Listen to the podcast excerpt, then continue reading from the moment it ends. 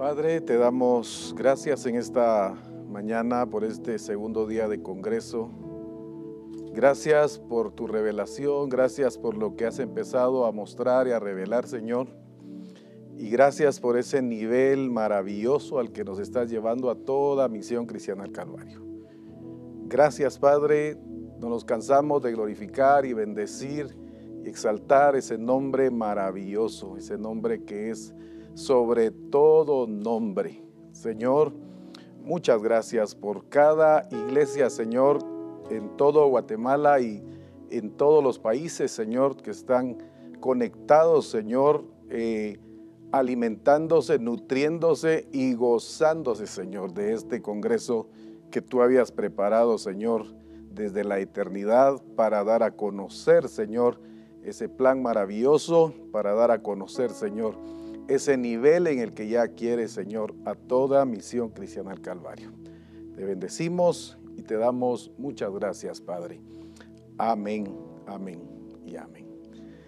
Qué bendición poder estar nuevamente eh, compartiendo y disfrutando de este tiempo glorioso que el Señor nos ha permitido en este Congreso.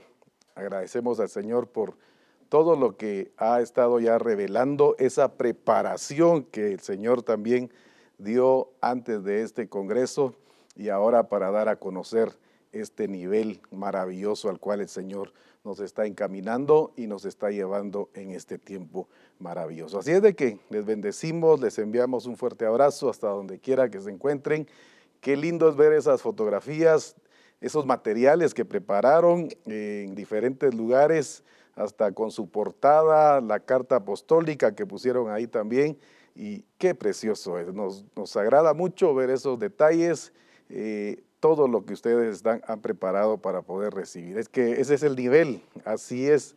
Es que ese nivel es un nivel de excelencia también. Es la expresión de la naturaleza del Padre en nuestras vidas.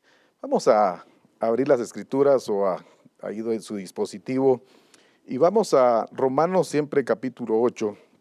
Vamos a leer desde el verso 28 en adelante. Romanos capítulo 8, verso 28 en adelante. Dice la palabra del Señor. Y sabemos que a los que aman a Dios, todas las cosas les ayudan a bien.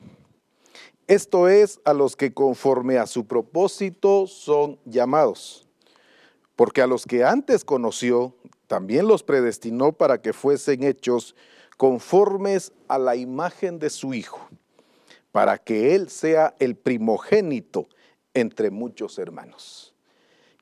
Por supuesto que cada versículo de los que ya leímos eh, hay tanta riqueza, pero quiero que le pongamos mucha atención también al verso 30.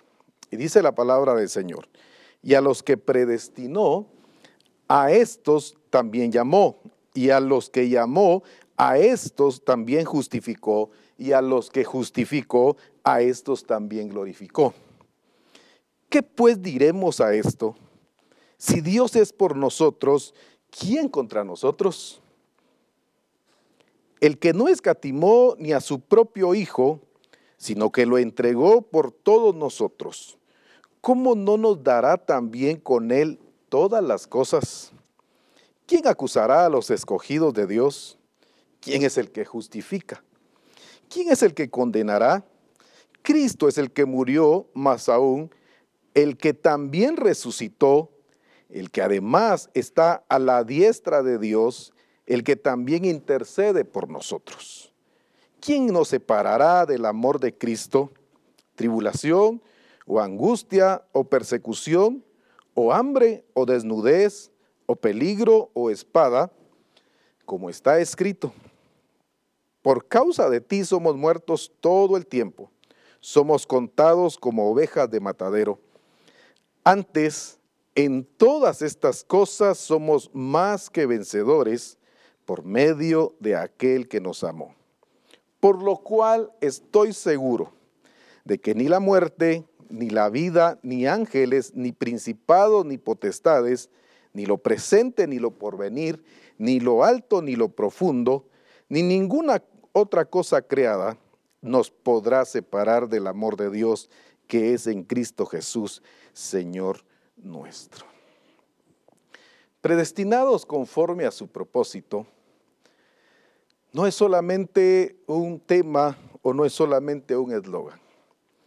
Predestinados conforme a su propósito es la anticipación, cuando hablo de predestinados, esa anticipación de Dios de cómo el Señor estaba preparando o cómo el Señor había determinado que fuera su iglesia para poder llevar a cabo este plan glorioso. En la versión TLA, cuando encontramos el verso 29 o el verso 28, ahí en lugar de propósito dice plan. De hecho, del 28 al 39 encontramos todo un paquete. Desde esa predestinación, desde esa elección del Señor para su iglesia o para con su iglesia, y luego Él define con anticipación cómo o cuál es la talla, cuál es el nivel de esa iglesia que Él predestinó, que Él eligió, que Él escogió, pero esa talla o ese nivel es conformes a la imagen de su Hijo, y el que llegue o, el que, al alcanzar ese nivel, esa talla, como dice Efesios 4:13 en una de las versiones, al dar esa talla al nivel de Cristo, esa es la iglesia que ejecuta, esa es la iglesia que lleva a cabo ese plan maravilloso que el Padre determinó desde antes de la fundación del mundo.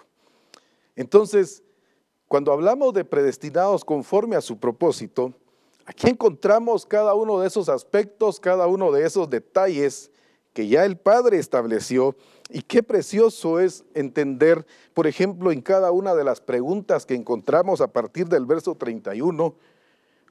Por ejemplo, dice, ¿qué pues diremos de, esto? ¿A qué se está refiriendo? A lo anterior, a, ese, a esa elección, a ese llamado, a ese proceso que el Señor nos lleva o nos mete y cómo a través de ese proceso hay ya una talla o hay un nivel al cual, al cual tenemos todos que llegar.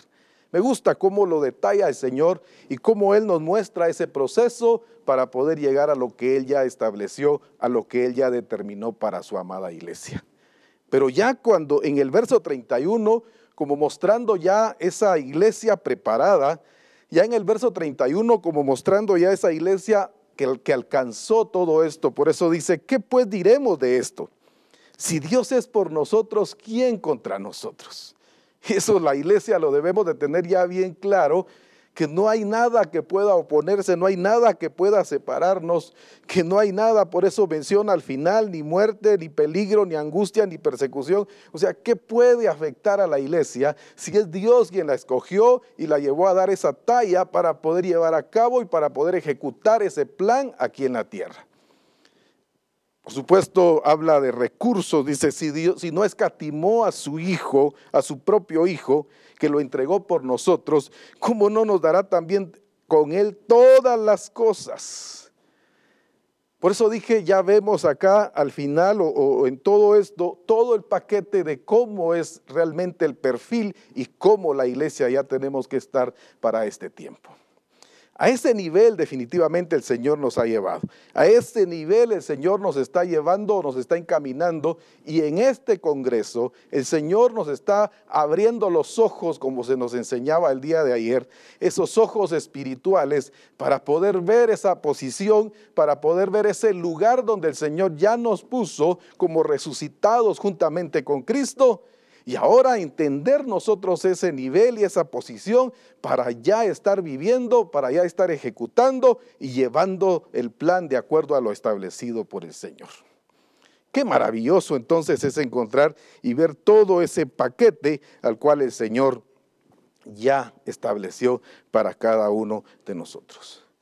Pero si vemos ahora detalladamente, voy a eh, en los versos 28 y 29, Qué maravilloso es encontrar ahí en, este, en, este, en esos versos cada uno de los aspectos de ese proceso para poder llegar, como dije, a ese nivel que el Señor ya estableció.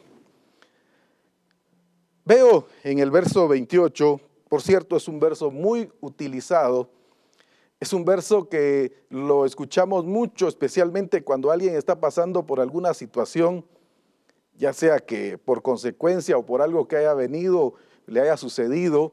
Siempre utilizamos y escuchamos este verso de Romanos 8:28 y sabemos que a los que aman a Dios todas las cosas les ayudan a bien. Entonces a alguien viene y ¿qué pasó? ¿Lo asaltaron o tuvo un accidente? Pero siempre se mencionan estas palabras. No se preocupe, hermano, porque todo ayuda para bien. Y no estamos diciendo que no. Definitivamente se aprende de las circunstancias, de las cosas. Y definitivamente, pues, terminamos, terminamos un, proceso, algunas circunstancias, salimos de ella y entendemos por qué el Señor estaba trabajando con nosotros. Qué era lo, cuál era el objetivo del Señor. Pero déjeme decirle que no es solamente para nosotros. Primero dice a los que son llamados conforme a su propósito o a los que fueron elegidos para poder ejecutar el plan de Dios. Entonces, todo ayuda para bien, definitivamente, pero todo ayuda para bien de acuerdo al plan, o sea, para, para que se ejecute el plan de Dios. Pero como dije, entonces hay un plan pero hay un propósito, hay un nivel al que el Señor ya nos quiere y este tiempo el Señor nos quiere ya funcionando y alcanzando y por supuesto ejecutando ya a ese nivel. Y en el verso 29 veo o resalto por lo menos cinco aspectos acá de ese proceso maravilloso. A lo que quiero que le pongamos mucha atención es cuál es el final. Por supuesto, el inicio lo conocemos. Y déjeme decirle que el inicio de este proceso, este camino al cual el Señor nos introdujo, no fue solamente desde que nacimos de nuevo. Eso viene desde antes de la fundación del mundo, como se nos enseñaba ayer, esa elección que el Padre ha hecho no fue desde el vientre de nuestra madre. Todavía no existía el mundo y el Señor ya nos había elegido para ser santos y sin mancha delante de Él. Pero resaltemos esos aspectos en el verso 29. Dice el verso 29, porque a los que antes conoció. Voy a resaltar, antes de leer, voy a resaltar esos términos. Dice, conoció. Luego encuentro la palabra predestinó. Luego encuentro otra palabra, llamó. Veamos cómo va avanzando. Conoció, predestinó, llamó. Luego dice justificó, pero luego dice glorificó. Veamos otra vez, conoció, predestinó, luego dice llamó, luego dice justificó, pero hay una palabra que no le habíamos puesto mucha atención. Y esa palabra que encontramos ahí de último para poder dar la talla y para poder alcanzar ese objetivo, este nivel, esa palabra que encuentro de último es glorificó. Oiga, ¿hasta dónde termina este proceso? Claro, ese proceso para poder llegar al objetivo, para poder alcanzar el propósito, para poder ser conformes a su Hijo. Tomemos en cuenta algo acá, que cuando dice conformes a su Hijo, es, la imagen de su Hijo, pero a su Hijo en qué, en qué parte del tiempo que Él vivió aquí en la tierra. Es interesante cuando vemos en las Escrituras, cuando el Señor mismo, allá en Juan capítulo 17, verso 5, el Señor Jesús cuando está entregando, lo hemos dicho así, un informe de, de todo lo que hizo y está mostrando los resultados, hay unas palabras bien interesantes ahí en, Juan, en San Juan capítulo 17, cuando Él le hace una petición al Padre y le dice, glorifícame. Oiga esa palabra, glorifícame. Pero me llama mucho la atención porque dice, con esa misma gloria que yo tenía contigo antes que el mundo fuese. Póngale atención a esa palabra. Glorifícame a tu lado o al lado tuyo con esa con aquella gloria que tuve antes que el mundo fuese. Veamos otra vez, ¿cuál es el propósito? ser conformes a la imagen de su Hijo. Ya se nos habló ayer, no un hijo que por supuesto obediente, por supuesto educado, un Jesús caminando aquí en la tierra como buen ciudadano, un Jesús caminando acá en la tierra como buen hermano entre sus hermanos, como, como buen trabajador en la carpintería. Por supuesto, eso es maravilloso y esa es una etapa a la que el Señor ya nos permitió también pasar y eso también lo trabajó en nosotros a través de la transformación, llevándonos a expresar eso que fue puesto en nosotros y que lo contiene la naturaleza misma del Señor. Pero ahora vemos, fíjese cómo dice él, glorifícame con esa gloria que tuve antes que el mundo fuese. Es que dice a los que antes llamó o a los que antes conoció, a estos predestinó, a los que predestinó, a estos llamó, ahí cuando nos llamó, entonces nos metió a este proceso, pero ya por haber sido elegidos y por haber sido predestinados, pero luego tuvo que haber pasado algo, justificarnos. El problema es que muchos estamos todavía en esa parte de solamente vivir justificados. Pero el nivel no es solamente justificados, sino que el nivel es realmente llegar hasta esa talla de ser glorificados. Por eso estoy explicando primero estas palabras de Jesús. Con esa misma gloria, glorifícame. Oiga su petición, oiga la petición. Con esa gloria que yo tuve antes que el mundo fuese. Entonces aquí podríamos ya ir mencionando algo. Esa imagen de su Hijo, la imagen de Jesucristo, es esa imagen o ese nivel al que usted y yo tenemos que llegar a un Hijo glorificado. Esa es la imagen. Cuando vemos allá en Génesis capítulo 1, versos 26, cuando el Señor da a conocer su plan, me gusta porque está hablando en plural, y dijo Dios, hagamos al hombre conforme a nuestra imagen o a nuestra imagen conforme a nuestra semejanza. Recordemos que la escritura nos dice en, en Colosenses 1.15 que Él es la imagen visible del Dios invisible. En Hebreos capítulo 1, verso 3 también dice que es, la, es la, imagen de esa esencia, de esa sustancia, la, la imagen misma de su sustancia. Por eso él mismo pudo decir, el que me ha visto a mí ha visto al Padre. Él es la, imagen visible del Dios invisible. Cuando el Señor entonces dice en Génesis 1.26, y dijo Dios, hagamos al hombre a nuestra imagen. Déjeme decirlo así para poderlo entender. Veo, veo al Padre diciendo, hagamos al, hagamos al ser humano, y veo acá señalando a su Hijo, a nuestra imagen. ¿Quién es la imagen visible del Dios invisible? La imagen misma de su sustancia, la imagen misma y la expresión misma de su naturaleza. Es a Jesucristo, su Hijo. Por eso Él dijo, glorifícame con esa misma gloria que tuve antes que el mundo fuese. Antes de que el mundo fuera formado, ahora dice, hagamos al hombre de esta manera, a nuestra imagen, a nuestra semejanza. Ojo con eso. Ese es el nivel. Por eso otra vez dice, los llamó, los justificó y los glorificó. No dice los va a glorificar, sino que lo da ya como un hecho. Los llamó, los justificó y los glorificó. Esa es entonces la imagen a la cual cada uno de nosotros debemos de llegar. A la imagen de un hijo glorificado. Hagamos al hombre a nuestra imagen conforme a nuestra semejanza. Ahora, para poder llegar nosotros los seres humanos a ese nivel, qué maravilloso porque en Filipenses capítulo 2, cuando dice que haya pues en nosotros ese mismo sentir que hubo en Cristo Jesús,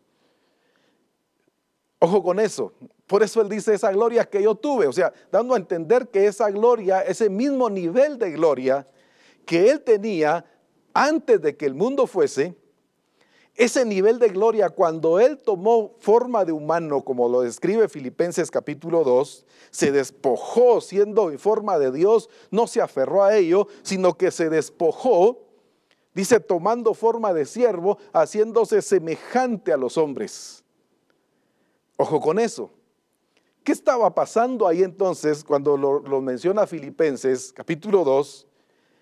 Esa gloria que Él tenía antes que el mundo fuese, y hasta antes que Él viniera a la tierra, se despojó de esa gloria.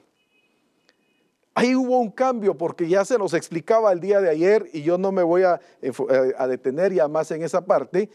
Ya explicamos a qué nivel hizo el Señor a Adán y a Eva. Hagamos, hagamos, al hombre a nuestra imagen, señalando a Jesucristo, la imagen, la imagen visible del Dios invisible, el resplandor de la gloria de Dios. Así lo vamos a hacer. Pero ahora viene el Señor. Bueno, ayer dije, se nos explicaba cómo se perdió esa imagen. No estamos hablando, dijimos, de, de su aspecto físico, que si hubieron algunos cambios, fueron abiertos sus ojos, nos lo explicaban ayer por la noche. Pero se pierde esa imagen porque ya se nos explicaba en Génesis capítulo 5, versos 3, o sea, ya nace un hijo, pero ya no a la imagen de Dios, sino a la imagen de Adán. Me gusta cómo lo describe Romanos capítulo 8, verso 3, dice, en semejanza de carne y de pecado. Ahora hay una imagen diferente. Para poder recuperar esa imagen, para poder llegar ahora para que, para que nosotros los seres humanos volviéramos a tener esa imagen, volver al origen. Qué lindas esas palabras que el Señor dice en la casa de Saqueo en Lucas, 10, Lucas 19, 10. ¿A qué vino Él? A buscar y a salvarse, nos enseñaba ayer, lo que se había perdido. ¿Qué dijimos que se perdió? Se habla del hombre perdido, pero en realidad es la imagen que se perdió. Esa imagen es la que Cristo vino a buscar. Pero ahora, qué, tremendo esto, porque viene, eh, hacen al hombre a imagen y semejanza de, de Cristo, voy a decirlo con toda su gloria, se pierde esa imagen a causa del pecado, para que esa imagen se recupere para que nosotros podamos hoy recuperar esa imagen o pudiéramos hoy alcanzar de nuevo esa imagen, volver al origen, a como Dios nos creó, ahora tiene que venir Cristo a la tierra, despojarse de la imagen divina y hacerse semejante a los hombres. Tomar una imagen, Romanos 8.3 Romanos lo describe claramente, una imagen de, de carne y de pecado por eso él mismo lo describió también, lo que estaba sucediendo allá en el desierto, cuando había una plaga de serpientes y todas estas serpientes, dice, dice la escritura, que mordían a las personas y morían. ¿Cuál fue la solución? Dice, hazte una, una serpiente de bronce y ponla en un asta, y aquel que vea a esa serpiente cuando sea mordido por una serpiente en la tierra, va a vivir. ¿Cómo me gusta esa comparación que el Señor Jesús hace cuando está hablando con Nicodemo en Juan capítulo 3? Así como Moisés levantó a la serpiente en el desierto, hablando de la serpiente de bronce, de la misma manera el Hijo de Dios también será levantado cuando está hablando de en la cruz, pero en semejanza de carne y de pecado, para poder morir y por supuesto después de ello, al tercer día, resucitar. Mire todo lo que hizo ahora. Lo voy a explicar así, o resumirlo. Dios hace al hombre a imagen y semejanza, o sea, la imagen de la gloria de Cristo, a un Cristo glorioso, a un Cristo glorificado. Y ahora se pierde esa imagen y ahora Cristo se despoja de esa gloria, por eso dice la gloria que tenía antes que el mundo fuese se despojó de la divinidad y ahora viene y toma imagen y semejanza de carne y de pecado. Se hizo semejante a los hombres para morir, pero también para ser sepultado, pero también para resucitar, para que ahora nosotros morimos o al morir juntamente con Él, identificarnos en su muerte, identificarnos en su sepultura, porque también cuando estaba resucitando hace dos mil años, también estábamos nosotros resucitando juntamente con Él. Lo más lindo que encuentro en las escrituras también es que no solamente fue resucitarlo. ¿Por qué razón? Porque allá en Juan capítulo capítulo 7, cuando el Señor está hablando de la promesa o de la venida del Espíritu Santo,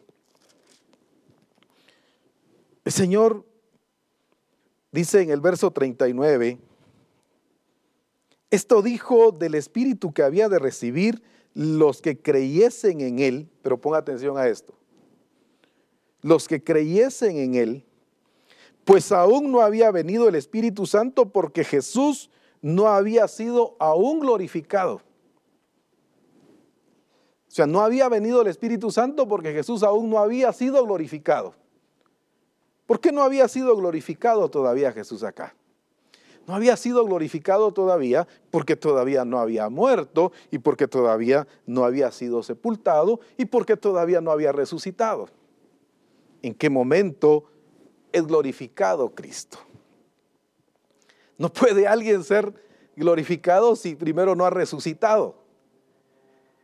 Por eso él decía, glorifícame con esa gloria. Él estaba ya entregando su informe, los resultados, los logros de lo que el Padre le había encomendado y ahora sabía que venía la otra parte, que era ir a la cruz, y él ya estaba esperando, ¿qué cosa? Ser glorificado.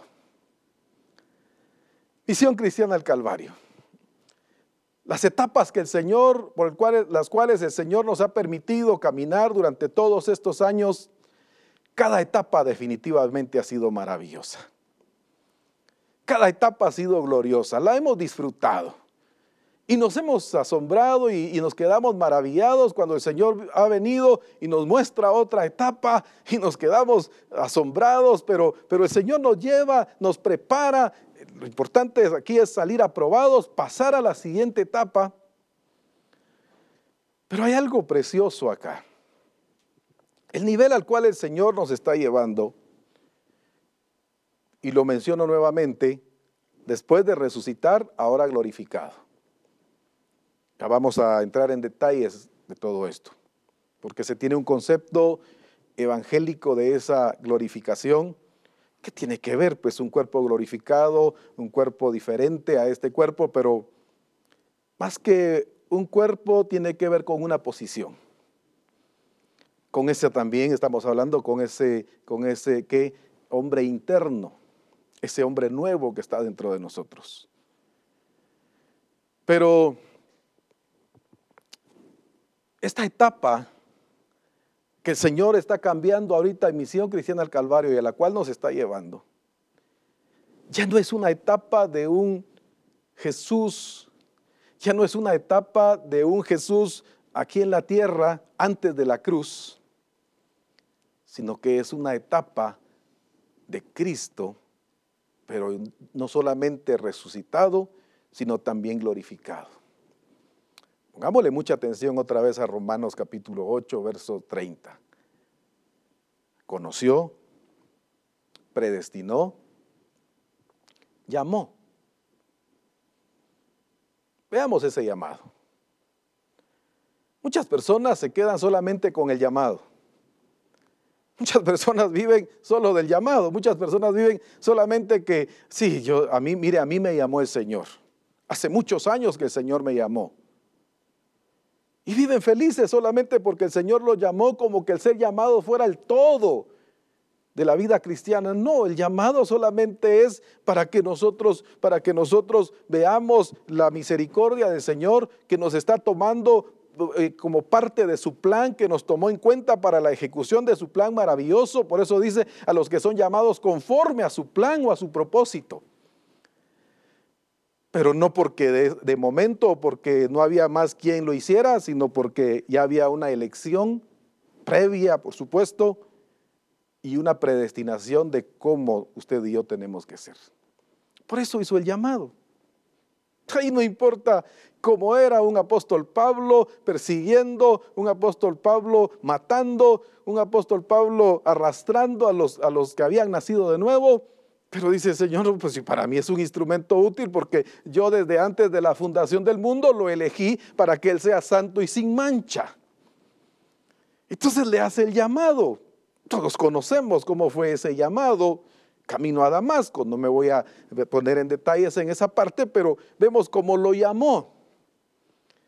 El apóstol Pablo entiende ese llamado y por haber entendido ese llamado, Desde el momento que reconoce y dice, le, llama Señor y desde ese momento se pone a las órdenes. No dijo, Señor, ¿qué me vas a dar? Señor, ¿qué voy a recibir? Si yo te sigo, si yo me, me pongo de tu lado, ¿cuál va a ser el beneficio para mí?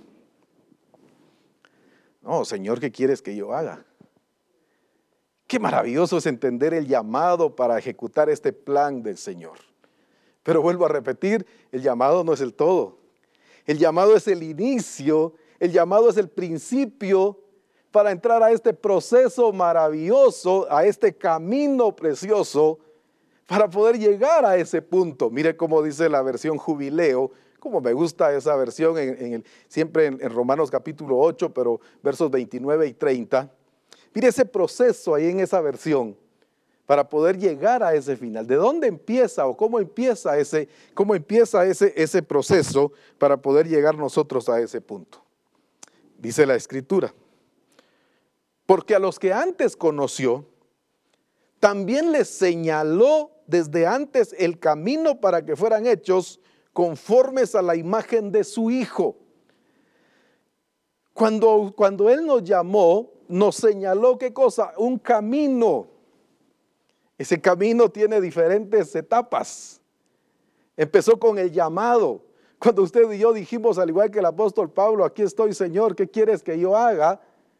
Nos metió a ese camino justamente cuando usted y yo nacimos de nuevo, cuando fue quitada esa naturaleza, porque déjeme decirle que en este camino no se puede caminar con una naturaleza pecaminosa con una naturaleza adámica. No se puede llegar y pretender alcanzar el, el, final de este camino, la imagen de su Hijo Jesucristo.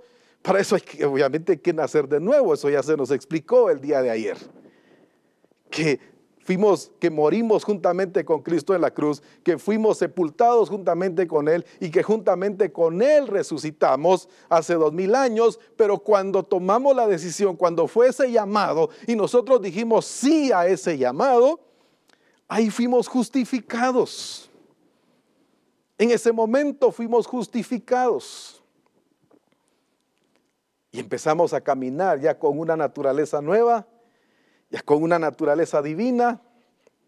Nos hizo partícipes, dice Primera de Pedro, de esa naturaleza divina. Y entonces a desarrollar todo lo que contiene esa naturaleza divina para llegar al nivel y para dar la talla al final de ese camino. Por eso vuelvo a, leer este, este verso de la versión jubileo. Porque a los que antes conoció también les señaló desde antes el camino le señaló desde antes el camino. Misión cristiana del Calvario, sabemos dónde estamos caminando, conocemos el camino. No sé si no recuerdo si fue Tomás, pero allá en Juan capítulo 14, el Señor Jesús les dice, ustedes saben para dónde voy y conocen el camino. Solo por decirlo así, veo a un Tomás rascándose la cabeza diciendo, Señor, en una de las versiones dice, pues la verdad que no sabemos ni para dónde vas. Y en una versión dice, no tenemos ni idea cuál es el camino. En Misión Cristiana del Calvario no puede ya haber discípulos rascándose la cabeza diciendo, yo, yo también tampoco tengo idea o no tengo ni idea de, dónde, de cuál es ese camino. En Misión Cristiana del Calvario ya no hay discípulos así a estas alturas, a este nivel. Todo lo que el Señor ha hecho, todo lo que ha revelado, siempre ha sido, ¿qué cosa? Mostrarnos el camino. Señalarnos el camino para que ahora todos juntos vayamos caminando hacia el mismo propósito y lo sabemos, por supuesto, para alcanzar la imagen de Cristo, pero todos siempre pensábamos, y como dije, fue un nivel glorioso, un Jesucristo educado, un Jesucristo buena gente, un Jesucristo como buen ciudadano, un Jesucristo que no se atraviesa, nunca se ha atravesado semáforo en rojo, solo lo estoy diciendo, alguien diría, pastor, ahí no había, pero un Jesucristo que respetaba las leyes terrenales, un Jesucristo que era puntual en entregar sus trabajos cuando iba a encargarle un mueble a la no decía, mire, venga, venga el, el 20 y llegaba el dueño el 20 y decía, mejor vengas el 20 del otro mes. O sea, era puntual, era exacto, o sea, como humano, todo lo hacía bien. Pero déjeme decirle también que hay personas que aún no han nacido de nuevo y tienen características como esas. personas educadas, personas puntuales, personas muy correctas. Puedo poner un ejemplo en las escrituras. La escritura nos habla en Hechos capítulo 10 de un Cornelio. Daba limosnas, oraba, una familia de, buen testimonio. Todo el mundo hablaba bien de, de un Cornelio. ¿Sabe qué es lo tremendo en la vida de Cornelio? No había nacido de nuevo. ¿Cómo podría llamársele a esto entonces? Un Adán reformado, un Adán educado. Me llamó mucho la atención unas palabras del apóstol Abraham el día de ayer, viviendo una vida cristiana pero sin Cristo. Una vida solamente de principios. Sí, agarro las escrituras, sí, dice no debo de robar, no, hombre, dice que no hay que mentir, no, dice, dice que hay que ser puntuales, no, dice, entonces solo tomamos los principios y valores, pero si el sistema también enseña principios y valores. Conozco muchos colegios que dan educación cristiana y lo que hacen es tomar todos los principios y valores de las escrituras mismas. Por eso ahí sí que el tema que le dan a su curso es Biblia, porque lo que dan es Biblia. Toman los principios, pero sin la esencia. Una vida cristiana, pero sin Cristo. O sea, es algo que viene de afuera, como se nos decía ayer, cuando le preguntan, les pregunta el Señor, ¿y ustedes quién dicen que soy? Qué revelación más preciosa. Señor, tú eres el Cristo, el Hijo del Dios viviente. Excelente, Pedro. Eso no te lo reveló carne ni sangre, eso te lo reveló mi Padre que está en los cielos. Pero afuera. Hoy está pasando lo mismo, por eso digo, muchos colegios hoy se están convirtiendo en colegios cristianos y muchos padres dicen, voy a meter a mi hijo en un colegio cristiano porque ahí le van a dar principios y valores, pero sin la esencia. Y entonces se educa, y ahí sí que es educación cristiana. No, dice, yo me acuerdo cuando me enseñaron que yo no tengo que hacer tal cosa, yo no tengo que mentir, yo tengo que obedecer, yo tengo pura educación. Claro que al nivel que el Señor nos llevó y el cual nos está terminando o estamos, nos estamos saliendo porque nos está llevando a uno superior, no era solo educación cristiana, sino basada, basada en ese nuevo nacimiento una vida o una expresión de la vida de Cristo por tener su naturaleza y el desarrollo de esa naturaleza en nuestra vida, convirtiéndose en una expresión de la vida de Cristo. Pero vuelvo a hacer énfasis en esto, hasta antes de la cruz. Yo he disfrutado este tiempo. Y si alguno pensaba que era el todo, y si alguno decía que era el todo, pero aquí viene la pregunta, o sea, llegamos a ese nivel, entramos a ese nivel de Jesús antes de la cruz, de Cristo antes de la cruz, pero sin la ejecución del plan. Porque la ejecución del plan de Romanos capítulo 8, a los que son llamados conforme a su plan, ese plan no se puede ejecutar sin alcanzar, alcanzar esa imagen. Esa imagen pero no una imagen de un Jesús antes de la cruz, de un Cristo antes de la cruz, sino una imagen de un Cristo resucitado, pero no solo resucitado, porque podríamos decir que, a nivel general todas las denominaciones y aún otra clase de iglesias celebran la resurrección, hacen bulla, una mañana eh, hasta revientan cuetillos y se escucha de todo. Y pasan gritando en las calles, Jesús resucitó, resucitó. Celebrar un cumpleaños, como celebrar otro día especial. Y luego seguir viviendo de la misma manera. Misión Cristiana del Calvario tenemos ya conocimiento de que Jesús, por supuesto, resucitó pero no vivimos como le dice el apóstol Pablo en Colosenses capítulo 3, verso 1. Ustedes ya resucitaron. ¿Qué hacen viendo? ¿Qué hacen todavía buscando las cosas de la tierra? Ustedes ya resucitaron. Pongan la mirada en las cosas de arriba. porque ese no es su nivel. El nivel ya no es un nivel terrenal. El nivel ya no es al nivel de un Cristo antes de la cruz. El nivel ya es de un Cristo resucitado, pero también glorificado. ¿Qué hacen ustedes buscando las cosas de la tierra, buscando las cosas de abajo?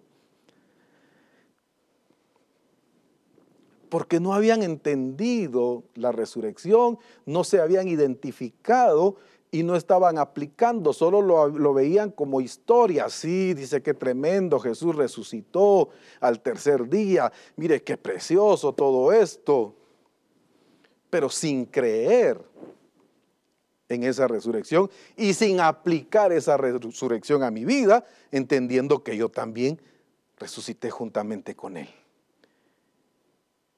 A veces solo se queda en conocimiento, pero no en aplicación. Si sabemos que Jesús resucitó y hasta lo explicamos y lo podemos enseñar muy bien, hoy me identifico con Cristo en su muerte, en su sepultura y en su resurrección, me identifico con Él, lo puedo enseñar, pero el problema está en la aplicación de esa resurrección y por supuesto de esa glorificación, el vivir glorificados juntamente con Él. Póngale atención hasta dónde termina este camino. Vuelvo a leer Romanos 8, 29 en la versión jubileo. Porque a los que antes conoció, también les señaló desde antes el camino para que fueran hechos conformes a la imagen de su Hijo. Ahora, ¿ya conocemos el camino hacia ese proceso, o en este proceso, perdón, hacia el objetivo? ¿Cuál dice que es? Ser hechos conformes a la imagen de su Hijo. Luego dice, para que Él sea el primogénito entre muchos hermanos. Y ahora viene el proceso en ese camino. Y a los que le señaló desde antes el camino,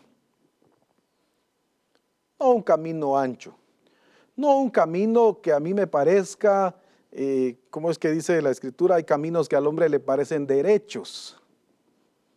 No es que yo asuma y diga, bueno, yo creo que estoy caminando en el camino correcto yo soy buena gente.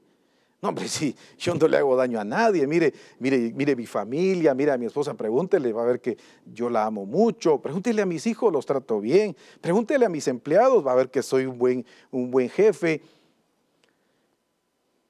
Y a veces por eso asumimos que estamos caminando bien.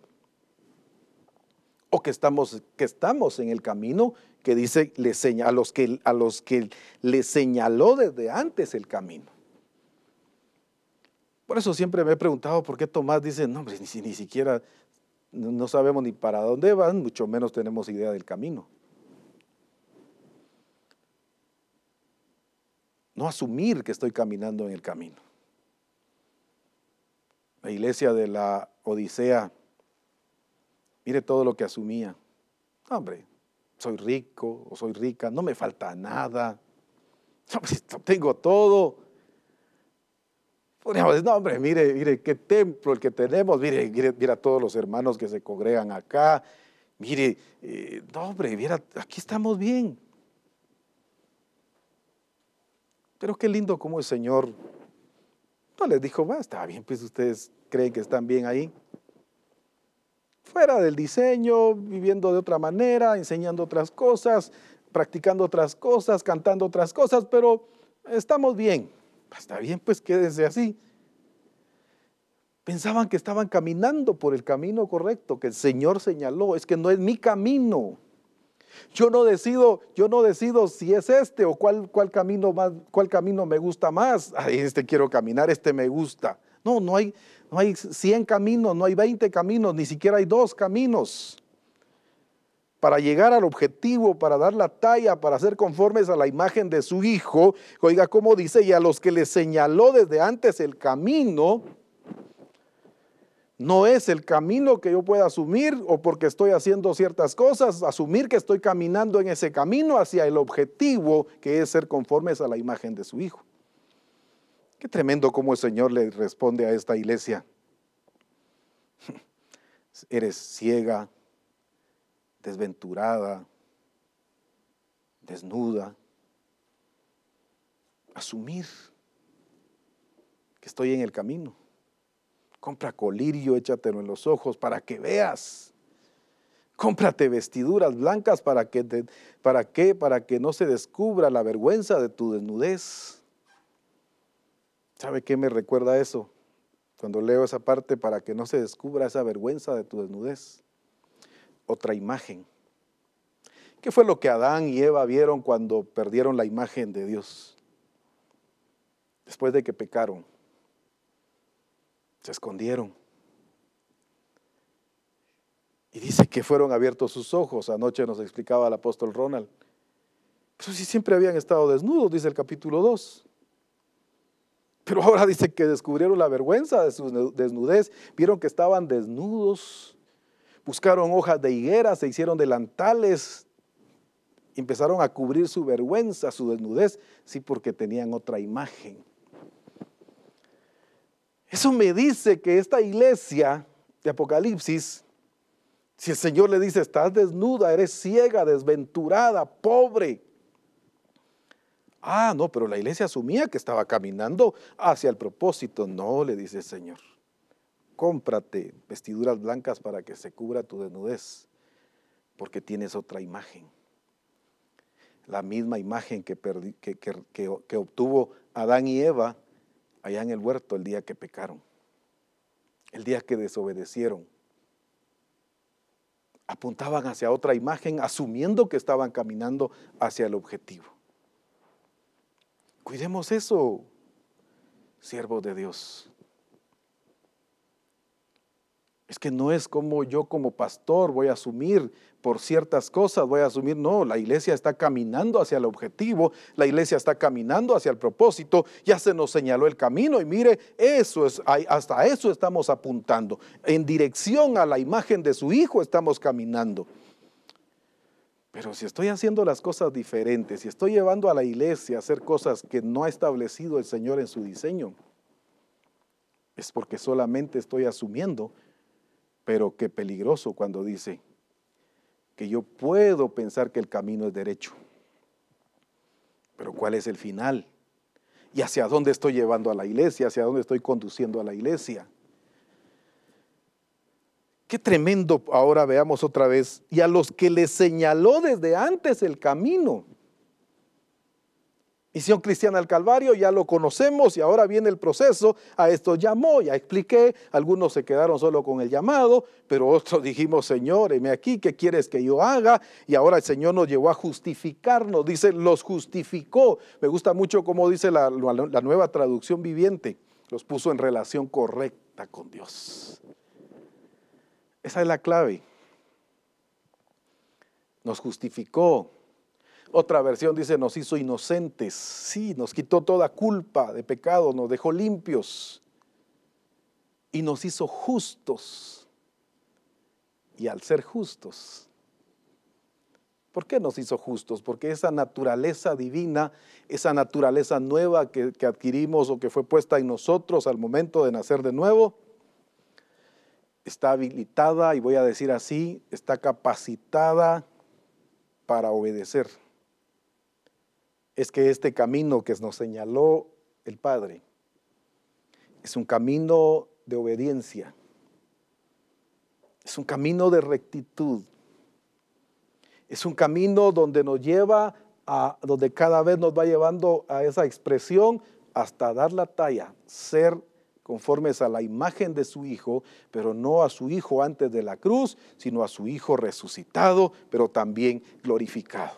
Claro, hay que salir aprobados. Jesucristo mismo en toda la etapa, desde que fue engendrado, desde que después fue bautizado y cuando empieza el camino hacia la cruz, tres años más adelante, pero el Señor fue aprobado en todo, como hijo, como ciudadano, como ministro. En, en Mateo capítulo 17 otra vez, este es mi hijo amado en quien tengo complacencia. Hechos capítulo 2, verso 22 varón aprobado por Dios. En cada etapa de este camino, en cada etapa de este proceso, debemos de buscar esa aprobación del Padre. Por eso es de revisar el diseño si estamos haciendo exactamente como el Padre ha dicho que lo hagamos. nos justificó, nos puso en relación correcta con Él. Y como nos justificó, usted y yo podemos cumplir con toda justicia. En otras palabras, con todo lo que Dios dice, o ha dicho, o sigue diciendo. Veo cuando el Señor Jesús llega, o cuando Cristo llega con Juan al Jordán, el Señor viene y le dice a Juan, eh, bautízame. Y Juan en una de las versiones dice, quiso hacerlo cambiar de opinión. No, Jesús, ¿cómo vas a pensar, hombre? Yo soy simplemente Juan el Bautista, tú eres Jesús, tú eres el Cristo. No, no, no, aquí hay que cambiar, hay que, ordenar las cosas. Aquí el que me tiene que bautizar eres tú, porque tú eres el Cristo, yo soy Juan. Oiga, el argumento se oía muy bonito. Pero, ¿cómo me gustan esas palabras de Jesús? No, no, no, Juan. Cumplamos toda justicia. Hagamos lo que Dios dice. Es que Dios no dijo que yo te bautice a ti. Dios dijo que tú me bautizarás a mí. Y cómo me gusta cómo lo incluye dentro del plan, lo hace ver como parte del plan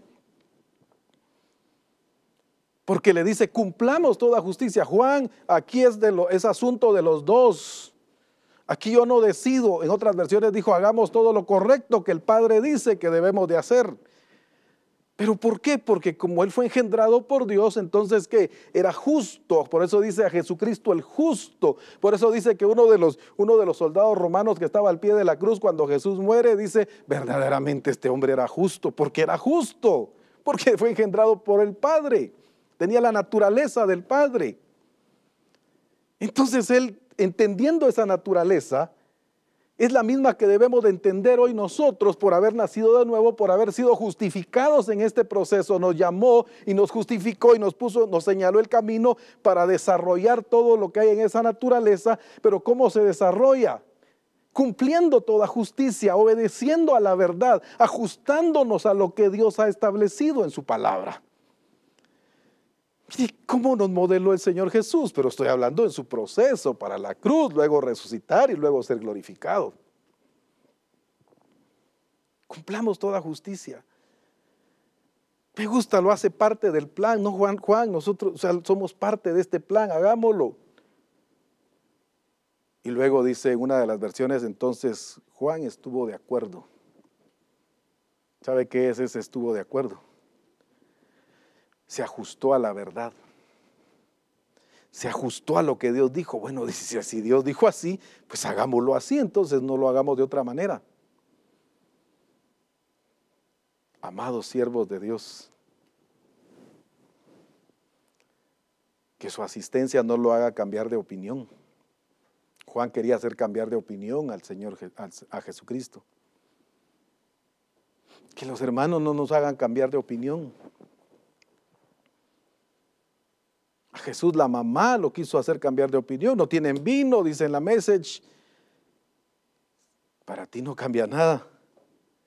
Para mí cambia todo. En otras palabras, madre, me quieres convertir en injusto si yo hago lo que las cosas diferentes. De la misma manera el apóstol Pedro, ¿para qué vas a ir a la cruz? ¿Vas a sufrir? Que no te acontezca tal cosa. No, Pedro, apártate de mí y apártate de mí, Satanás, queriendo hacerlo cambiar de opinión. ¿Para qué? Para convertirlo en injusto. Porque entiende bien, Satanás entiende bien que desde lo tiene bien claro, quiero decir, que desde que usted y yo nacimos de nuevo, fuimos justificados y por ser justificados, ahora estamos habilitados para practicar la justicia, para vivir en justicia para ejecutar la verdad y apegarnos y ajustarnos a todo lo que el Señor dice. De eso se trata este camino para ir saliendo aprobados, para poder dar la talla y poder decir no solamente que ya somos justificados, sino que también glorificados. En otras palabras, viviendo en el nivel que ya Dios nos puso, donde dice la escritura en Efesios capítulo 2, verso 6 y nos sentó juntamente con Él en los lugares celestiales, juntamente con Cristo Jesús. Eso es una posición. No estoy hablando de un cuerpo glorificado, sino de una posición que Él ya nos dio. Pero la iglesia no hemos entendido esa posición. Todavía vivimos buscando las cosas terrenales y muchas veces cambiando de opinión, muchas veces saliéndonos del camino por hacer las cosas diferentes y no dejarnos guiar por el Espíritu Santo, que es el que nos conduce a toda la verdad, porque si algo es de mencionar y de resaltar qué precioso es que en este camino no vamos caminando solos. Primero ya lo conocemos, pero lo conocemos porque es el Espíritu Santo quien nos va conduciendo, quien nos va guiando a toda la verdad y que apunta hacia el objetivo, hacia el propósito, ser conformes a la imagen de su Hijo. Pero fíjese que estoy haciendo mucho énfasis en eso, no a Cristo antes de la cruz sino a Cristo resucitado y glorificado. A ese nivel nos está llevando el Señor a toda misión cristiana al Calvario.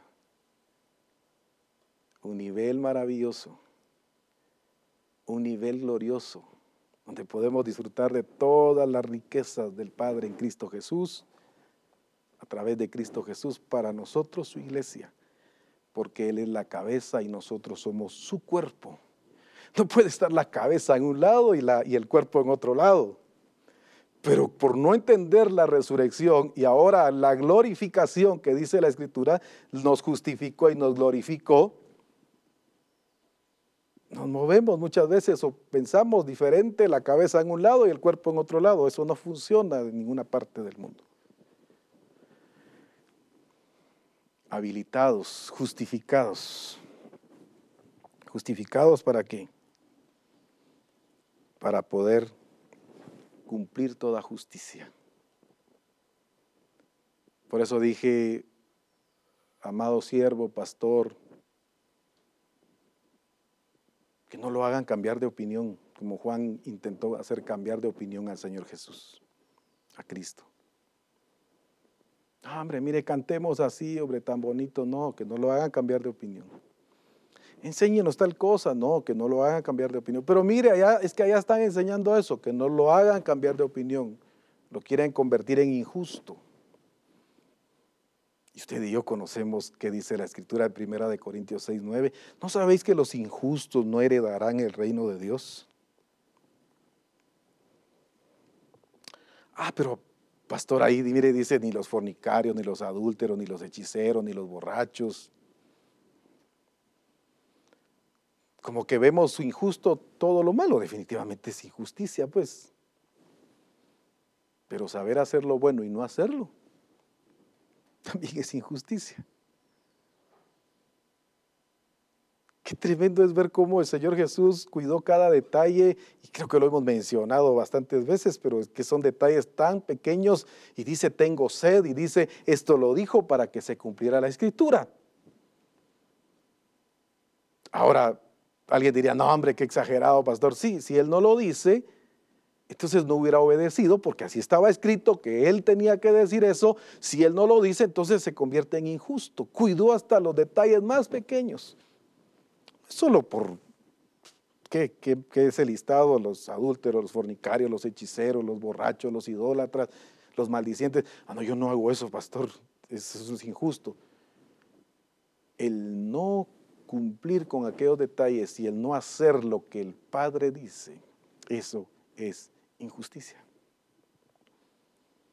Y este camino que se nos señaló y que apunta al objetivo, al propósito, ser conformes a la imagen de su Hijo, no antes de la cruz, sino resucitado y glorificado, es un camino de justicia. Y en este camino solo caminamos los que ya fuimos justificados, no por nuestros propios medios, sino justificados y lavados con la sangre de Cristo.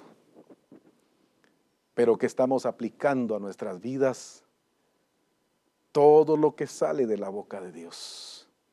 Y al aplicarlo se llama hacer justicia. regresemos al punto este, otra vez. Nos eligió, nos conoció desde antes de la fundación del mundo, nos predestinó y nos dijo cómo vamos a hacer. Luego nos llamó. No sé cómo lo llamó a usted, a cada uno nos llamó de una manera diferente. De la manera de cómo nos llamó, eso es lo de menos. Usted y yo dijimos igual que el apóstol Pablo, heme aquí Señor, ¿qué quieres que yo haga? Y al decir eso, al entender eso, fuimos guiados a morir al pecado, a arrepentirnos, a renunciar a esa naturaleza pecaminosa,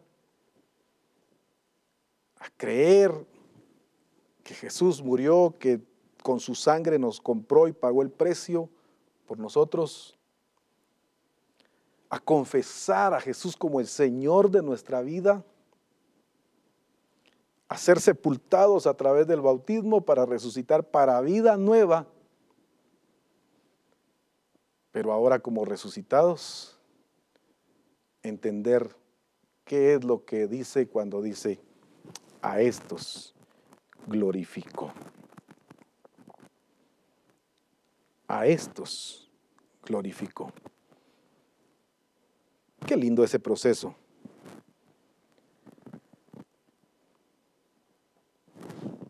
Que es un proceso gradual Por eso dice la escritura que la senda del justo, no del injusto, es como la luz de la aurora que va, que dice, en aumento. En otras palabras, cada vez tiene que ser qué? Cada vez tiene que ser mayor esa expresión en nuestras vidas, en su vida, en mi vida. Pero a ese nivel de entender esta posición. Segunda Corintios capítulo 3, verso 18, nos dice cómo tiene que ser ese, cómo es ese proceso más bien. Y nos va marcando, nos va marcando esas etapas en el verso 18. Por tanto, nosotros todos, dice, mirando a cara descubierta como en un espejo la gloria del Señor, somos, ¿qué dice? Transformados y vuelvo a repetir, esa transformación es que es por etapas, es gradual, es de gloria en gloria, no para, para ir disminuyendo, sino para ir creciendo. Por eso dice, transformados de gloria en gloria en la misma imagen como por el Señor o como por el Espíritu del Señor. La TPT dice, siempre 2 Corintios 3:18, todos, dice, podemos acercarnos a Él con el velo quitado de nuestros rostros y sin velo. Todos nos convertimos en espejos que reflejan, oiga esta versión, en espejos que reflejan brillantemente la gloria del Señor Jesús. Ojo con eso, es que, es que ahí está la talla, ahí está la medida, por eso dice un espejo. Todos nos convertimos en qué? En espejos que reflejan brillantemente la gloria del Señor Jesús. Estamos siendo transfigurados a su propia imagen a medida que pasamos, ponga atención a esta versión, a medida que pasamos de un nivel de gloria más brillante a otro. Y esta gloriosa transfiguración viene del Señor, que es el Espíritu. Resalto esto otra vez. Transfigurados a su propia imagen a medida que pasamos de un nivel de gloria más brillante a otro. De un nivel de gloria más brillante a otro más brillante. Ese, en eso consiste este camino. Ese es el proceso. Ese es el camino que Él nos señaló hasta alcanzar el objetivo. No dentro de 20 años, dentro de 30 años, sino que este Congreso es para que toda misión cristiana del Calvario salgamos del nivel de la imagen de su Hijo de antes de la cruz y pasemos al nivel de la imagen de su Hijo como resucitado y glorificado. no como la iglesia de Colosa. Resucitados, pero sin aplicarlo a su vida y buscando, dije, las cosas de arriba. Es un nivel siempre superior. Otra versión, una versión que tengo acá, Diego Ascuens dice DA 2003. Solo resalto esta parte. Y estamos siendo transformados en su propia imagen de un grado de gloria al, max, al grado máximo. Otra vez lo leo. Y estamos siendo transformados en su propia imagen de un grado de gloria al próximo es perdón. De un grado de gloria a qué? Al próximo. ¿Cuál es el próximo grado de gloria?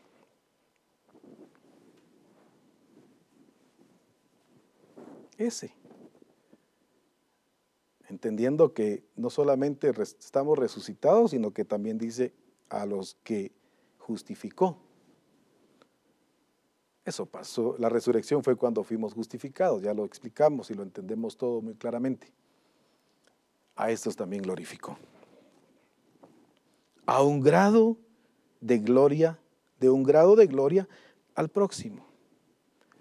Otra versión se llama Biblia de nuestro pueblo, y nos, vemos y nos vamos transformando en su imagen con esplendor creciente. Vuelvo a resaltar. Y nos vamos transformando en su imagen con esplendor creciente bajo la acción del Espíritu Santo. Una última versión, ese, no, no, no, no le puedo decir ahorita cuál es el nombre, pero dice, conforme a su propia imagen somos transformados y crecemos más y más en gloria por la acción del Espíritu Santo. Cuando vemos en la escritura que Jesús fue glorificado y como dice, cuando él dice, glorifícame con aquella gloria, como lo mencioné al principio, que tenía antes que el mundo fuese. En algunas versiones dice con aquel mismo grado de honor y poder que tenía antes de que el mundo existiera. Está hablando de posición. Ahora entendamos cuando dice que nos sentó juntamente con Él en los lugares celestiales en Efesios capítulo 2, verso 6. Ese, ese mismo grado de honor y de poder porque dice, estamos sentados juntamente con Él en los lugares celestiales. Ahora podemos entender lo que leíamos al principio en Romanos capítulo 8, pero ya de, los versos 31 al 35. ¿Quién, dice, quién nos podrá separar del amor de Cristo? Ni la muerte, ni la vida, ni ángeles, ni potestades, ni lo porvenir con razón dice el apóstol Pablo, ¿qué podemos decir de todo esto? O sea, ¿qué pues diremos de esto a esto? Si Dios es por nosotros, ¿quién contra nosotros? Y otra vez dije, mire el nivel, el paquete que incluye de lo que es esa iglesia, si no escatimonia a su propio Hijo, dice, sino lo que lo entregó por nosotros, ¿para qué? Para poder ponernos en el camino y poder recibir esa naturaleza para caminar o para encaminarnos hacia el objetivo, hacia la imagen de su Hijo, si Él no escatimonia a su propio Hijo para darnos todo esto, ¿cómo no nos dará también con Él todas las cosas? Pero si la iglesia no entendemos este, esta etapa de, este nivel de vivir no solo como justificados, sino que también como glorificados, entonces estamos buscando todas las cosas por todos lados cuando ya las tenemos. O menciono el ejemplo del apóstol Abraham ayer. Águilas viviendo como pollos. Sí. La iglesia estamos no estoy diciendo y tampoco vaya a empezar ahí con figurita ya de águilas y ahora representar, no, no, solo es una ilustración. Pero águilas viviendo como pollos. Cuando podía volar, no lo hacía. O sea, no estaba en su nivel teniéndolo todo. Su genética, las alas, ¿qué? ¿Cómo diríamos? Apropiadas para elevarse a las alturas, la fuerza necesaria para impulsarse, para volar. Solo estoy poniendo algunos ejemplos, no estoy diciendo eso, pero, pero viviendo como pollo. O sea, voy a decirlo así, comiendo en la tierra. cuando su nivel era otro. Oiga, ¿cómo dice? ¿Cómo no nos dará también con Él todas las cosas? ¿Quién nos podrá separar? Es que hay cada pregunta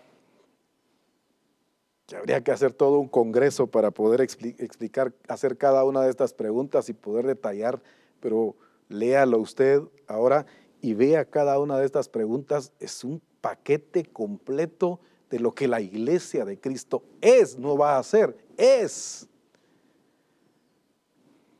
Pero ahí mismo dice, ¿quién es el que condenará? Cristo es el que murió, más aún el que también resucitó, el que además está a la diestra de Dios. Y como está a la diestra de Dios, como, nosotros nos resucitó juntamente con Él, y al aplicar esa resurrección a nuestra vida, nos justificó y nos sentó en los lugares celestiales juntamente con Él. ¿Dónde está Él? Resucitó y está, dice, a la diestra de Dios y nos sentó juntamente con Él. El mismo grado. Por eso la Escritura dice, somos coherederos juntamente con Cristo.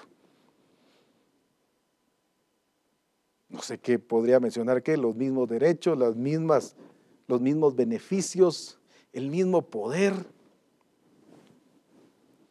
esa es la iglesia de Jesucristo. Ese nivel, con ese nivel, no solo como justificados y viviendo como perdonados, ya soy perdonado, ya, ya el Señor me perdonó, ya puedo irme al cielo porque ya, gracias a Dios, qué bueno, gloria a Dios por ello. Pero la muerte, la sepultura y la resurrección de Cristo en la cruz del Calvario ese mismo poder que resucitó a Cristo Jesús entre, los muertos, ese mismo poder es el que opera ahora en nosotros también.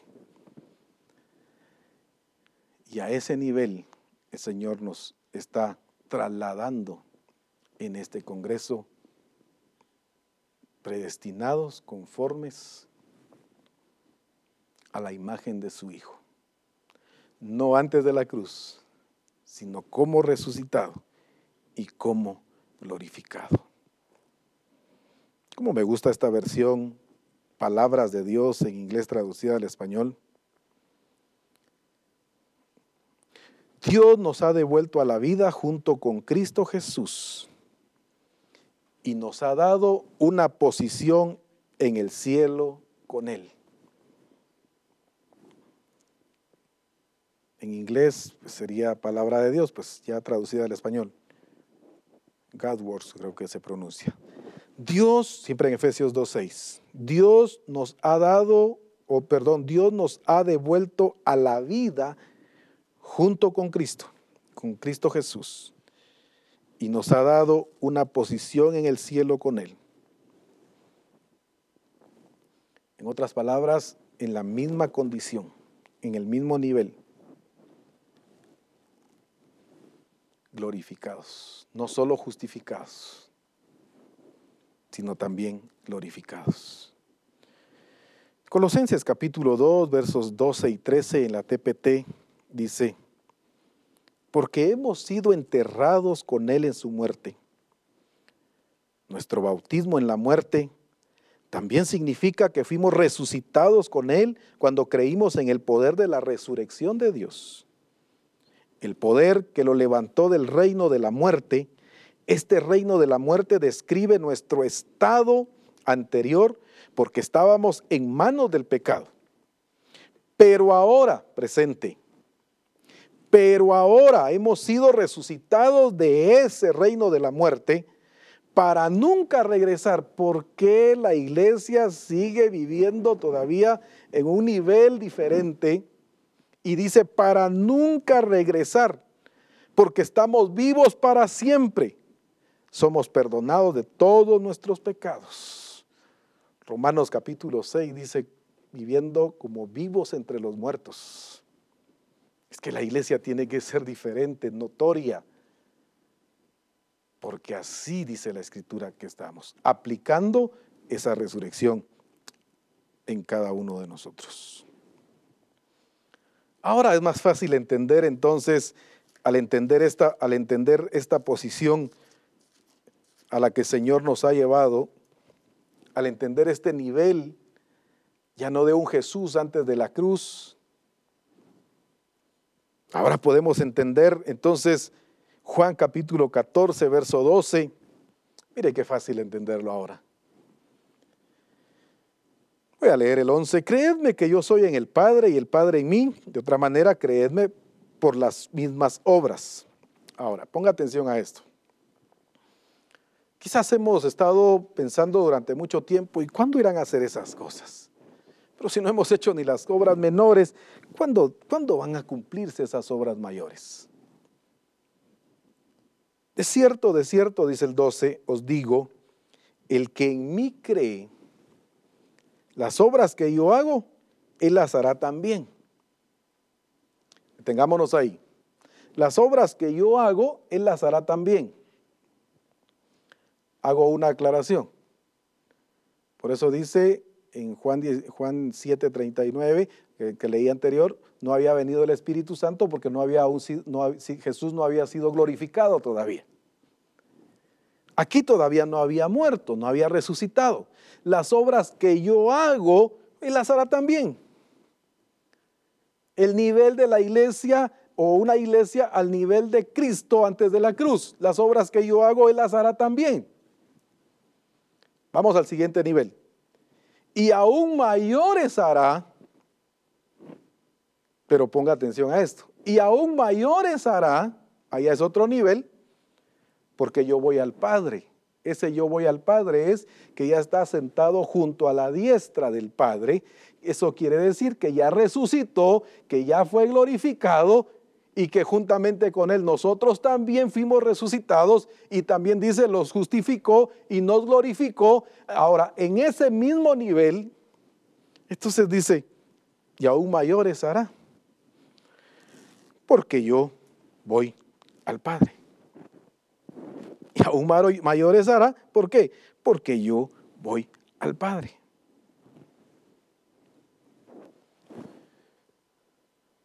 Por entender que no solamente fuimos justificados, sino que también fuimos, ¿qué cosa? Glorificados.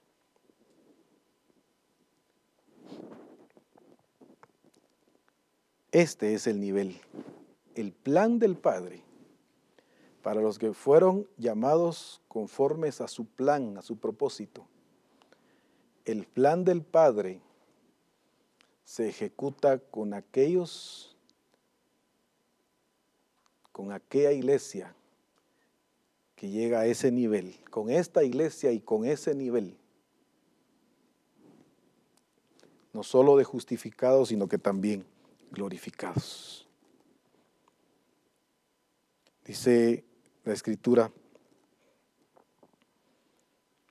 en Colosenses 3.1 en la NBV, puesto que ustedes resucitaron con Cristo, es un hecho. Misión Cristiana al Calvario. Puesto que Misión Cristiana al Calvario ya resucitamos juntamente con Cristo, es un hecho. No va a pasar, no va a suceder.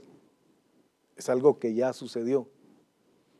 Fijen la mirada en las cosas de arriba, donde está Cristo sentado junto a Dios en el sitio de honor. Es que es posición. Y así lo veíamos en la versión en inglés traducida al español. Una posición. Cuando dice nos glorificó, nos puso en la misma posición de Cristo Jesús en la TLA, siempre en Colosenses 3.1. Dios les dio nueva vida, pues los resucitó juntamente con Cristo. Oiga esta parte que linda en la TLA. Por eso dediquen toda su vida a hacer lo que a Dios le agrada. Piensen en las cosas del cielo donde Cristo gobierna a la derecha de Dios. No piensen en las cosas de este mundo. Qué linda esta versión. Dediquen toda su vida a hacer lo que a Dios le agrada. Y también los pensamientos. ¿Dónde? Deben de estar en las cosas del cielo. Donde Cristo gobierna a la derecha de Dios. No piensen, resalta otra vez, en las cosas de este mundo. Quiero ir concluyendo con esto. Si bien es cierto y el Señor viene trabajando en Misión Cristiana del Calvario, ayer que inició el Congreso, en, en una misión ya entendida en, la resurrección, identificándose en la resurrección, con la resurrección de Cristo, entendida que resucitamos juntamente con Él. ¿Cuántas cosas no nos dejan ver o entender esa resurrección? Solo quiero poner este ejemplo para concluir y quitar esa parte y que suceda lo que acá sucedió con estas personas. Es importante resaltar cuando usted y yo leemos en los cuatro evangelios, cuando Jesús resucitó, estaban tan acostumbrados a ver a un Jesús durante tres años. Claro, definitivamente debió ser, aparte de un privilegio, algo precioso caminar con Cristo. Caminaba a grandes distancias, ver a Cristo, todo lo que hacía, su expresión. O sea, no estoy diciendo que esa etapa fue mala, en ningún momento se ha dicho, una etapa maravillosa. ¿Cuántos años llevamos caminando con Cristo y todo lo que hemos comprobado y lo que hemos visto, lo que hemos experimentado. Sí, pero no es de quedarnos con esta etapa. Quiero poner este ejemplo, dije. Solo voy a mencionar, pero me llama la atención que cuando Jesús resucitó, las mujeres que le servían a Jesús muy temprano fueron y buscan el cuerpo y no lo encuentran, regresan a informarle a los apóstoles y me llama la atención y encuentro por lo menos unas tres o cuatro veces, dice, pero no les creyeron. Luego alguien más lo encuentra en el camino y, platica y todo y regresa contento y les dice a los apóstoles, acabo de ver a Jesús. Dice, pero no le creyeron. Pero más adelante, otra vez, otras dos personas van y dicen, y dice que acabamos de ver a Jesús y otra vez le llega la información y luego vuelvo a encontrar, pero no le creyeron. Pongamos atención a esta parte porque esto, como nos ministraba el apóstol Ronald ayer, o sea, esto tiene que abrir nuestros ojos espirituales. ¿Por qué solo Nuestros mensajes han sido de Jesús antes de la cruz durante todo este tiempo. Muy poco se habla de un Cristo resucitado. El apóstol Pablo, qué tremendo, porque fíjese que el apóstol Pablo no, no predica de, un Cristo antes de la cruz. Si vemos toda la, toda la enseñanza del apóstol Pablo es de un Cristo resucitado. Primera de Corintios 15, todo de Cristo resucitado. La iglesia hemos predicado durante mucho tiempo a Cristo antes de la cruz. Qué linda fue una, qué lindo fue una etapa preciosa.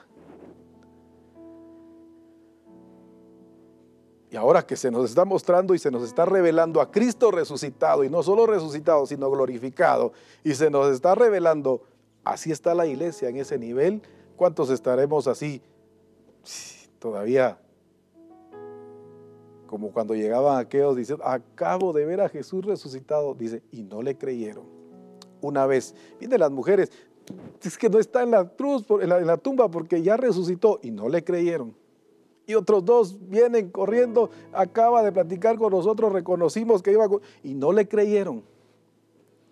Hasta que él aparece y aún así dice Judas, dice, dice Tomás, no, no, no, yo no voy a creer hasta que no meta mi dedo ahí en ese agujero del clavo y no le voy a creer.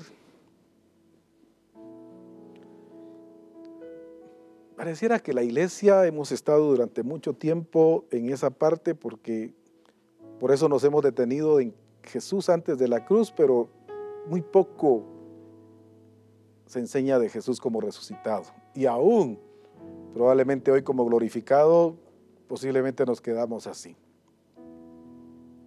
Hablando de nivel, no de un cuerpo, sino hablando de la posición. Que tenemos ya que entender hoy la iglesia para poderlo vivir. En Mateo 24, del 13 al 35, solo voy a ir resaltando, no lo voy a leer, usted lo conoce muy bien, pero solo quiero resaltar estas partes. Fíjese cómo iban hablando estos dos hombres, solo le resalto esto, era domingo, Jesús había resucitado de madrugada, de muy temprano, fueron a la tumba, ya no encontraron el cuerpo, porque había resucitado.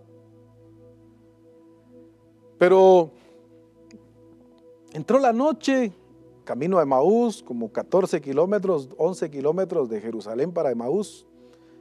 Se entra la noche en el camino, van caminando. Pero me llama la atención esto, ponga atención, contando historias de Jesús. Sí.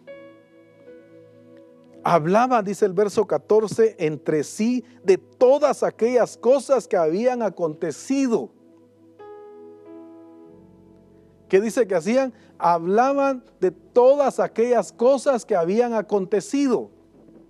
Ponga atención en esta palabra, habían acontecido. ¿Qué era?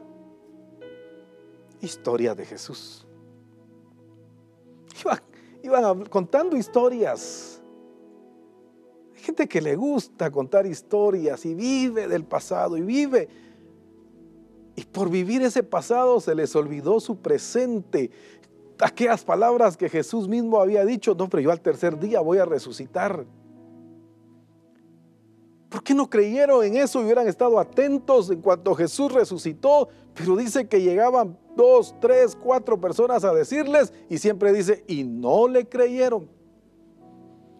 Bueno, ahora va caminando Jesús con ellos, va caminando Cristo resucitado con ellos va hablando con ellos, se empieza a platicar con ellos, les pregunta qué cosas hablan ustedes, que van hablando, porque dice que hablaban de lo que había acontecido, otra vez, de un Cristo histórico. En el verso 15, caminando Cristo resucitado con ellos, no lo conocieron, pero aquí, aquí viene el punto. Verso 16, sus ojos estaban velados. O sea, había un velo que aunque Cristo estaba caminando con ellos, no lo reconocieron. Que aunque Cristo estaba caminando con ellos, platicando con ellos, no lo reconocieron. Verso 15 dice, no lo conocieron. 16, sus ojos estaban velados. Una versión dice, algo les impedía reconocerle. Sus ojos estaban cerrados para que no le conocieran, dice. En este ejemplo, intencionalmente el Señor había permitido que no lo reconocieran. Otra vez, intencionalmente, dice en una de las versiones, Dios impidió que lo reconocieran aún caminando Jesús con ellos y platicando 11 kilómetros caminando. Pero uy, déjeme decirle que el Padre no está impidiendo que, le, que conozcamos a su Hijo como, como, como resucitado y glorificado. Al contrario, nos está abriendo los ojos para que lo veamos a ese nivel y vivamos a ese nivel. Pero ¿cuántos indicadores de los ojos velados para no reconocer y seguir predicando a un Cristo antes de la cruz. Estoy diciendo eso es malo, no, pero para pasar al siguiente nivel. Religiosidad no me deja ver a Cristo como resucitado y glorificado e identificarme con Él. Cultura, tradiciones, costumbres, incredulidad, nos lleva a predicar un Cristo histórico con revelación, pero Cristo fuera. Sí, tú eres el Cristo, el Hijo del Dios viviente, pero no como un Pablo predicando a un Cristo resucitado. Ya no vivo yo, más vive Cristo en mí, como se nos enseñaba ayer en la mañana, o sea, dentro de mí, Cristo. No por principios y valores que me enseñaron en un colegio, en una escuela o en la iglesia misma sino porque el Espíritu Santo está trabajando en mí, llevándome a desarrollar y a expresar lo que contiene esa naturaleza de Cristo resucitado y glorificado, para entender esa posición y ese nivel al que el Señor me lleva. Cuando el Señor les explica en el verso 26, tenía que morir, dice, ¿acaso no está escrito que acaso no se los dije que tenía que morir, resucitar y entrar a su gloria? Ojo con eso, o sea, resucitar y ser glorificado. Como me gusta cuando leo en el verso 31, se le abrieron los ojos y lo reconocieron.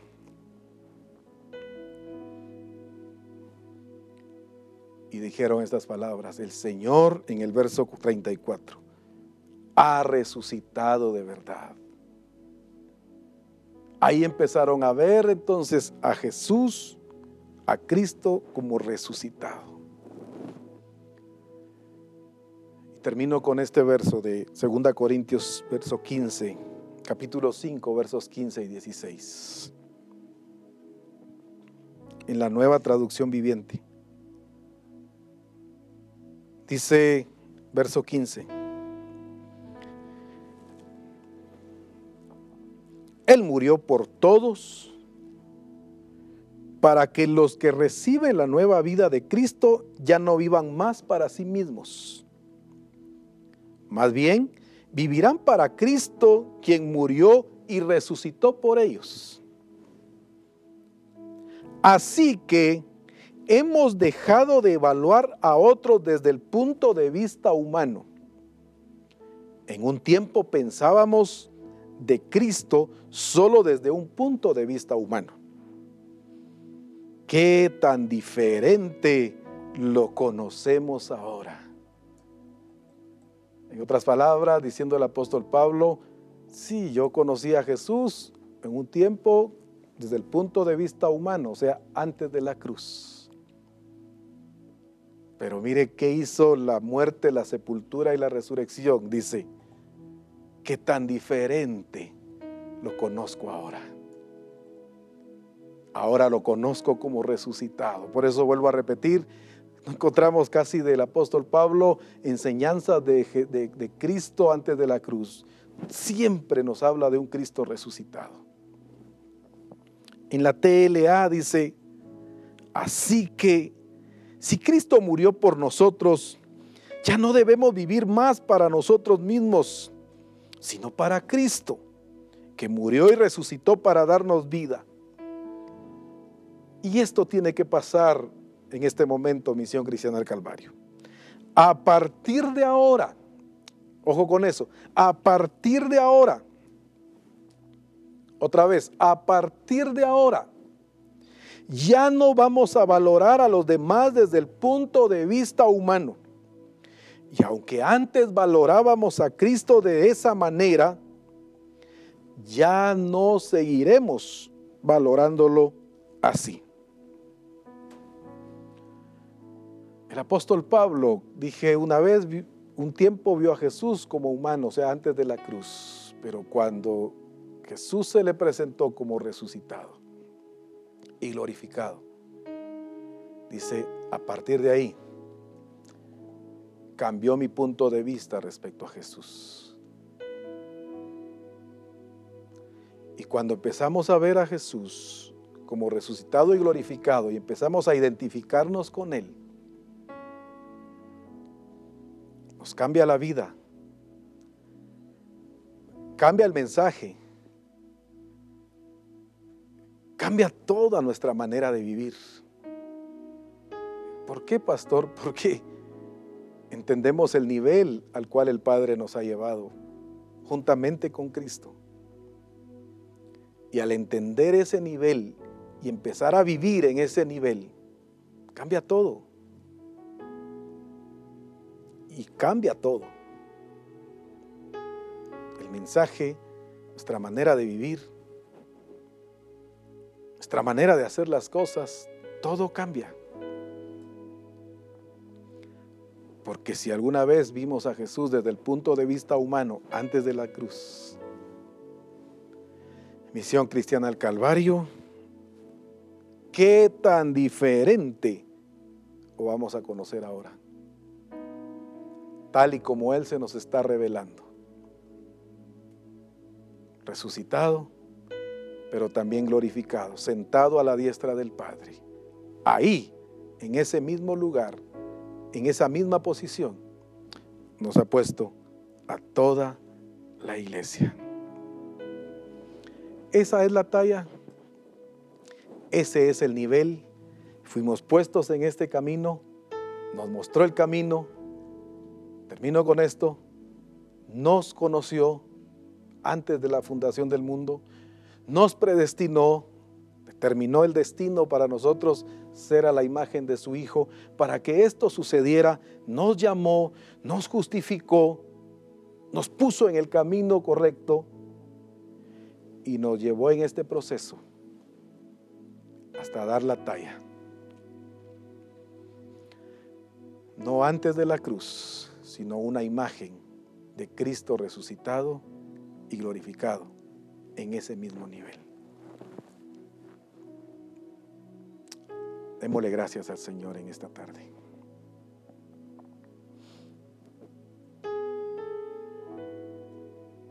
¿Sabe qué es lo más precioso cuando dice la escritura en 2 Corintios capítulo 3, verso 16? Somos transformados de gloria en gloria. Una de las versiones dice, por la acción del Espíritu Santo. Ya nos enseñaba el profeta Ronnie esa intervención del Espíritu Santo en este proceso, en este camino. Qué importante es oír al Espíritu Santo como se nos enseñaba anoche. No con estos oídos. ¿Cuántas personas dicen, yo quisiera que a mí me hablara el Espíritu Santo aquí? No, es aquí. Ese hombre interior que se va renovando cada vez más. Tiene esa capacidad y esa habilidad de oír al Espíritu Santo. Los afanes, cuántas cosas nos distraen, no nos dejan ni verlo ni oírlo. Sí, verlo, pastor, así dice Juan capítulo 14. El mundo no le ve ni le conoce hablando del Espíritu Santo, pero ustedes lo ven y lo conocen porque está con ustedes y estará en ustedes. Hablando del Espíritu Santo. Él es el que nos va llevando de gloria en gloria, transformándonos a la imagen de Cristo resucitado y glorificado. Sigamos escuchando al Espíritu Santo, pero debemos de conocerle más y de ver la manera tan preciosa en la que está trabajando con nosotros. Ahora vamos a entender que a los que amamos a Dios, a los que amamos su plan, todas las cosas ayudan para bien porque es el Espíritu Santo trabajando en nosotros. Y todo lo va a llevar a la ejecución de su plan maravilloso. Padre, te damos muchas gracias en esta tarde. Gracias por lo que estás trabajando y, lo que sigues trabajando con Misión Cristiana al Calvario. Vemos el accionar de tu Espíritu, Señor, en este proceso. guiándonos a toda la verdad, a la imagen de tu Hijo, de gloria en gloria, en la misma imagen. Y todo lo que trabajas, Señor, todos los recursos, los medios, todo lo que has dado, empezando por tu Hijo Jesucristo, que no escatimaste en darlo por nosotros, para encauzarnos y llevarnos al propósito. Y hoy entender este siguiente nivel, que estoy seguro lo vamos a disfrutar, nos vamos a gozar y vamos a ejecutar lo que tu Espíritu Santo nos indique. En el nombre de Jesús. Amén. Amén. Bendiciones, amada iglesia, Misión Cristiana del Calvario. Vamos a tener unos minutos para almorzar y luego regresamos a las 2, 2 de la tarde. Buen provecho. Bendiciones.